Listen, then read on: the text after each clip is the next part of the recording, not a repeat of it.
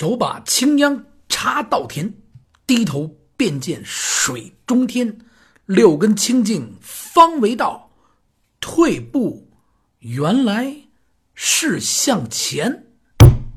得嘞，这一首定场诗啊，咱们大话北京这一个春节还没过啊，过了正午正月十五，咱才过了这个年啊，咱现在还是在年里边。我再给大家伙儿拜个年啊，咱还可以拜年。今儿个呢，我给大家讲的呢，公主坟儿对，就是咱北京的公主坟儿大家伙儿啊，可能都听说过这公主坟儿这老二年间，这公主坟的名字是怎么来的呢？为什么要叫公主坟呢？哎，里边有什么典故呢？您听我，哎。得了啊，您知道我就不说了啊，开个玩笑啊，咱们继续啊。清朝的时候啊，离这玉渊潭玉渊潭公园啊西边不远啊有一处大坟头，人们呢都管它叫什么呀？公主坟。他为什么公主的坟他得修在这儿呢？您这问我了，在这里边又埋的是哪位公主呢？哎，您听我呀，慢慢给您讲过来。相传啊，这乾隆派人啊拆这明陵，为的是什么呀？为了修建啊这乾清宫。这刘墉啊，就马上就奏了一本，参谁呢？他得参这皇上。您说你我这参皇上啊，这这偷坟掘墓啊！你这这这你你当皇上呢？我参参你一本。这乾隆呢，他也无法抵赖，是这理儿啊！你说他参我，哎，只得准奏。这准奏以后怎么着？自己给自个儿啊。还定了个罪名，发配江南啊！这惩罚啊，这个最大了啊！得了，呃，我就发配我自己去江南吧。啊，说是发配，实际上，一他不穿罪衣啊，不穿这犯人的衣服；二呢，他也不不带上这些个刑具啊，只是呢换上便衣啊，戴上那个小帽子便装啊，然后步行着。慢慢的一路啊，这刘墉呢和这刘墉参的呀，你得跟着我啊。这和珅呢一路啊都得跟随着，就下江南。其实啊就是下江南，也是呢微服私访。这是乾隆呢第一次啊微服到民间。对，对什么呀？他还特别多感觉到新鲜。为什么呢？原先没出过门啊，他看什么都新鲜。这一路上呢问这问那，哟，这是什么呀？哟，这您不知道啊，皇上，这这这这炒肝啊，这这这是什么呀？嚯，这什么？嗨，这您不知道啊？这我也不知道，给你开玩笑啊。他逮什么就问什么，不知不觉呢，就啊日落西山了。这乾隆一行人啊，感觉到啊，这走了一天了，都累。那时候你想想，他又没有什么走步的鞋，是不是？没有，他走了一天了，又累又饿，就走进啊一个小村庄，来到呢一户门前。这和珅呢，赶紧上前啊，当当当就敲了一下门。开门的是个老头这老头看他们的模样呢，哎，不像什么恶人，穿着还可可以，面相呢都很和善，就把他们一一就让进来了。叫这女儿呢，为这三个客人呢准备饭菜。闺女啊，这给这三个客人准备点饭菜。这老头的女儿呢，赶紧就去准备饭菜。老头女儿呢？那时究竟有多大呢？也只有啊十四五岁。这穿的呢，虽然是破衣服啊，你这老百姓啊，也不能说像你们的皇家似的，是不是？全是穿好衣服，穿的呢也是比较破旧，但是呢，自己收拾的呢，非常的干净利索，干干净净的。呵，这家伙白白嫩嫩，是不是？呵，哎，显得十分的可爱啊！不大功夫呢，这小姑娘呢就端上一碗。热气腾腾的面条，嚯，这一大海碗啊，呵，再加上那一个大海碗的这什么东西啊？白薯。这乾隆一行人饿极了，哎呦，哪见过这好吃的呀？呵，这家伙提溜，哈啦，呵，比着赛着吃啊！哎呦，吃的真香。桌子上呢还有这几个白薯，哎，吃吃吃吃吃。吃着吃着呢，乾隆就说：“嚯，你看那边是什么呀？”啪就拿过来了。最后一个白薯自个儿吃了，开个小玩笑啊，乐呵乐呵。这几个人呢，也因为特别累，走这一路然后呢，白薯面条太香了，吃完了呢，就赶紧休息。第二天呢，他们要走出门的时候呢，就看见这小姑娘比昨天晚上还显得清秀，呵，太清秀了！这小姑娘，乾隆呢也是很喜欢这小姑娘，就对老人家说啊：“老人家呀，你要是乐意呢，就让您这闺女给朕，呃，不不不，给我做个干闺女吧。”这老人一听呢，可乐坏了，为什么呢？看这几个人的穿着，也全是达官贵人、有钱之人啊，是不是？哎，特别的高兴，就赶紧就让闺女、闺女、闺女、闺女，赶紧过来拜见干爹。这闺女呢，乐乐呵呵的就过来了。乾隆呢，顺势呢就掏出了一锭银子，对着老人说：“嗯，老人家，拿去给孩子做几件新衣裳。”又从怀里呢掏出了一块手绢，哎，手帕递给了这姑娘。孩儿啊，如遇急难，可拿它呀到京城找我。你只要一打听皇，哎，这和尚赶紧从后边，砰就杵这个皇上腰去。哎，你杵我腰干嘛呀？啊，这这这，哎呦，想起来了，嗯，这这皇上想，不能说不能，你只要一打听啊，这皇家大院。乾隆啊，赶紧把这口给对对对对，皇家大院啊，您呀就能找着我。过了几年以后呢，赶上啊连年啊也闹灾荒，父女俩呢实在是过过过不下去了。你说哪儿都造灾荒，也没有说是说是吃的就吃不上了，这怎么办呀？他得寻摸口食物，得活着呀，是不是？只好啊就到这个京城啊找这姑娘的干爹来了。这老头说了，说当初啊。咱们不是还认了一个干爹吗？你闺女，咱们过去不成？咱们找找他，他不是撂撂下话了吗？这父女俩呀，千辛万苦，这一路上就来到了京城，找遍了北京城所有的姓黄的黄家大院。您您知道这黄家大院吗？知道知道，前面一拐弯那胡同里边不是去了？嚯，这卖煤的呀？不是啊，您知道这黄家大院吗？得嘞，那边就胡同尽头啊，黄家院过去一看。好家伙子，是黄大眼黄鼠狼他们家的黄大眼全是黄鼠狼。然后呢，就是找不着这黄大眼这可怎么弄啊？啊，就是一直找不着。老父亲呢，也直埋怨自己啊，哎，当初啊太粗心，也没问清楚干爹的姓什么呀？啊，住在哪条街呀？是不是？娘儿俩呀，在京城呢也无亲无挂，你说没有亲。没有朋友，是不是？兜里这点钱呢，也也没有了啊！没有钱，没有粮食，还没地儿住，没真是实在太没法子了。只得呀，这白天怎么办呀？得了，沿街呀，咱娘俩先要点饭，晚上呢，咱就找一个墙根破庙里啊，凑合先过夜，看看呀，再找几天，咱们能不能找上咱们这干爹？老人呢，年岁啊也已大了，真是熬不了这苦日子。没过几天，哎呦，就得了重病了。这姑娘愁的直哭。哎呀，爹，这没办法。哎呀，这可怎么办啊？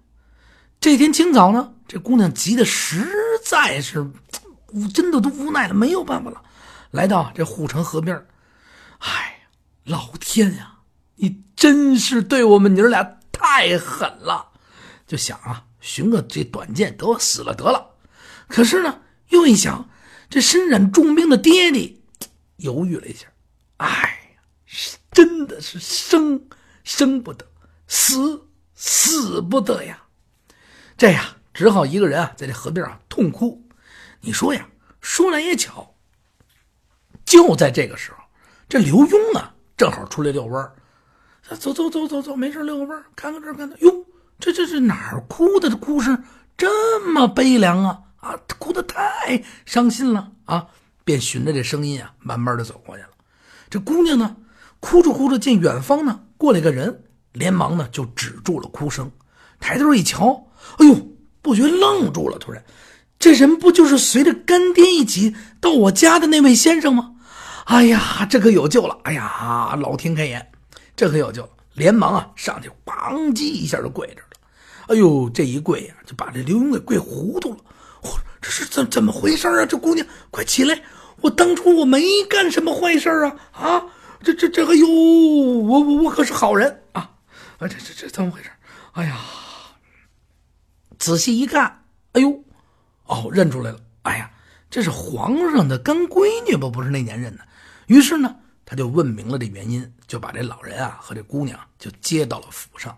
到了府上，这娘儿俩才知道，感情干老爹原来是乾隆皇上，接他们的先生，嚯，原来是当朝宰相大人刘墉。我的天哪，皇家大院儿不是指姓黄的，是指的是皇宫大院啊！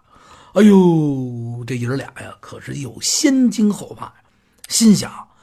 平民老百姓怎么敢跟这皇上攀上这亲枝儿啊？第二天一早呢，这刘墉呢就带着呀父女俩呀就进宫去了，干嘛去呀？就去见这乾隆去了。再说这乾隆啊，回宫以后啊，早就把这干干女儿这事儿，你一天天的处理那么多事儿忘了。如今呢，一提起这事儿呢，才想起来，哟。哦，他把别人知道这件事儿弄个笑，为什么你这出去一趟你还认一干闺女？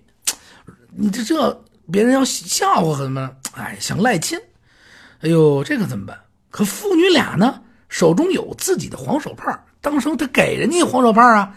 你说说那个当初啊，有什么困难你找我来。可是你想，不但有黄手帕啊，还有刘墉作证，哎呦，怎么也没法耍赖，又怕这宫里人啊他笑话。哎呀，没辙，只好把这两人呢就宣进宫来，先呢。随便找个住处先住吧，在宫里这么大的房子，是吧？啊，没曾想呢，这宫里啊，虽然不愁吃不愁穿，可是，你说这个，哎，这各种琐碎的要都要的命啊！这礼节呀，皇亲国戚呀，你想文武百官啊，这刺猬太监又都是势利眼，这老人家也根本受不了啊！啊，你一介平民，是不是？嗯。本来呢就是病病病歪歪的身子，再加上呢，嚯，什么都没见过，这全是大官啊！哎呦，哎，连惊带吓，没有多少日子呀，就死了。咽气之前呢，就叮嘱他女儿呢：“闺女啊，一定把这尸骨葬在家乡。”打这以后呢，就剩下姑娘一个人啊，孤零零的在这宫里宫里边待着，每日呢是非常思念自己的爹爹。想着呢，老人临终的时候嘱咐，常常呢就以泪洗面，老是想着把个得把这爹的事给办了。姑娘呢有话呢也没有处说，不认识人啊，你找不着别人说这事儿的，你怎么办呀？哎呦，姑娘真是的，太伤心了，有话没处说，也没法跟人聊天去，就自个儿一人孤苦伶仃，还得把这眼泪还得往肚子里咽，还得诚心提前。每天都得提心吊胆，你在宫里过日子啊，这哪个小小小小官不弄你一顿？是不是？什么皇皇妃啊，这公主看见她长得漂亮，不嫉妒她？嘿，常常呢，这些个公主们啊，小阿哥们啊，还得看见她，又还得挤她，还得挖苦她。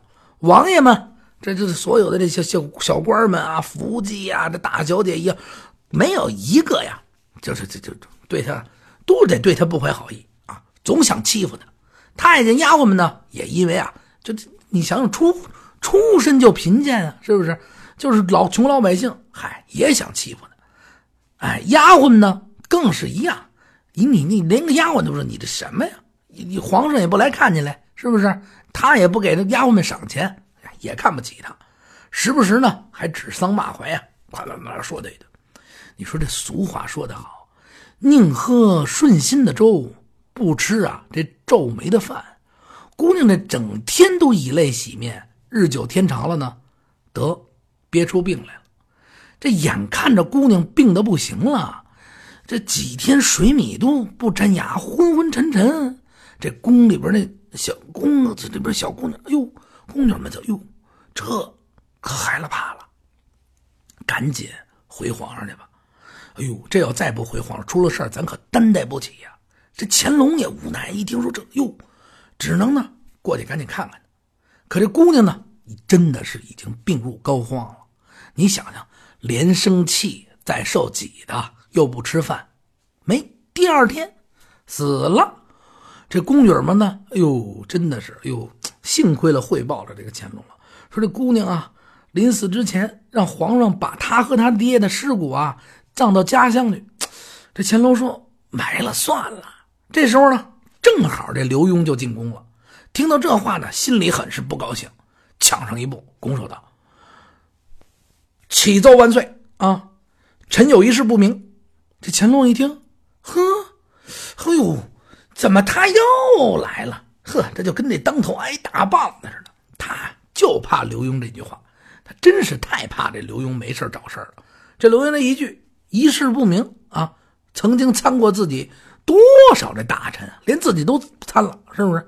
这回真的不知道他又该说什么。你说你这，哎呦！真是的，你怎么又来了？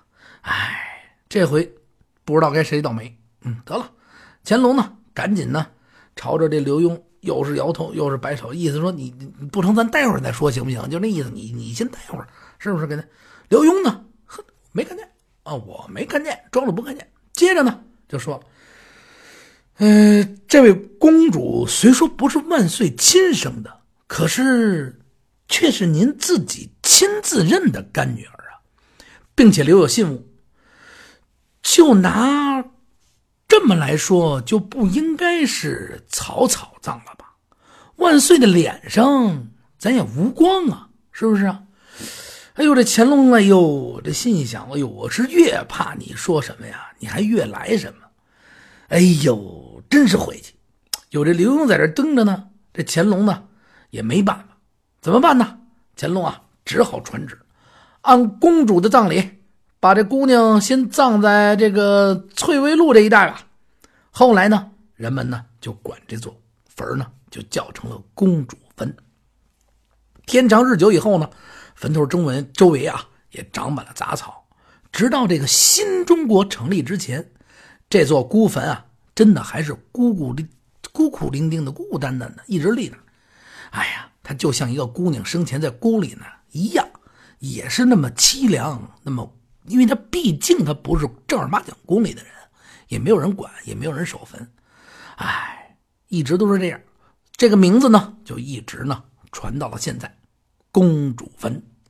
好了，感谢大家收听我的这期的节目，万分的感谢。虽然说呢，呃，休息了这么几天，但是我希望呢，我的节目越做越好。还有，上回咱们的老师讲了一半紧跟着继续。这两天我再继续整理，继续给大家发布。大家随时关注《大话北京》，我们每天不定时啊更新。所谓不定时，也许是两天，也许是三天，最多不会在三天这个点上，应该是三天为一个周期，咱们就会更新一期。今年争取要做出什么？除了这些老北京的传说、地名、故事等等讲究、等等理儿，咱们还要实时的给大家更新，包括北京的美食，包括您到北京怎么玩、哪儿好玩等等这些信息。如果您有什么不懂，如果您有什么事要问，请您关注微信公众账号“胡同里的孩子”，一个红色的标志写着“胡同”，一搜索“胡同里的孩子”这几个字就能搜着。您关注他，您还可以加我私人的。微信公众账号八六八六四幺八，有什么问题您问，有什么事儿您说，您有好文章您给我，我给您读出去，发布出去，咱们让更多的人喜欢北京，爱北京，大家帮大家的北京，得嘞，我在这儿给您再拜一个年，祝您吉祥如意，万事如意，身体健康，鸡年大吉发大财，再见。